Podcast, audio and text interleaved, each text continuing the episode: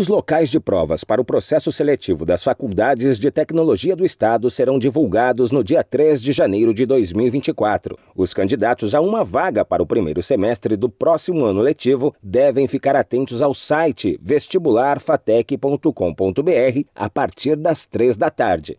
As 77 unidades administradas pelo Centro Paula Souza, autarquia do governo do estado vinculada à Secretaria de Ciência, Tecnologia e Inovação, ofertam mais de 90 opções em cursos superiores de tecnologia. Com currículos constantemente atualizados, as formações são alinhadas às atuais demandas do mercado de trabalho e acompanham as tendências tecnológicas e empresariais. Além da divulgação dos locais de prova, o calendário do vestibular FATEC é composto pelas seguintes etapas. 7 de janeiro, a 1 da tarde, será o exame do vestibular. No dia 8, a partir das 3 da tarde, a divulgação do gabarito oficial. No dia 19 de janeiro será divulgada a lista de classificação geral e desempenho de candidatos e a convocação da primeira chamada para matrículas. Do dia 22 ao dia 24 de janeiro, a matrícula com envio de documentação. No dia 25 de janeiro, a partir das 3 da tarde, será divulgado o resultado da análise das matrículas da primeira chamada. Atualmente, o número de matriculados nos cursos de graduação tecnológica das FATECs supera 90 mil estudantes.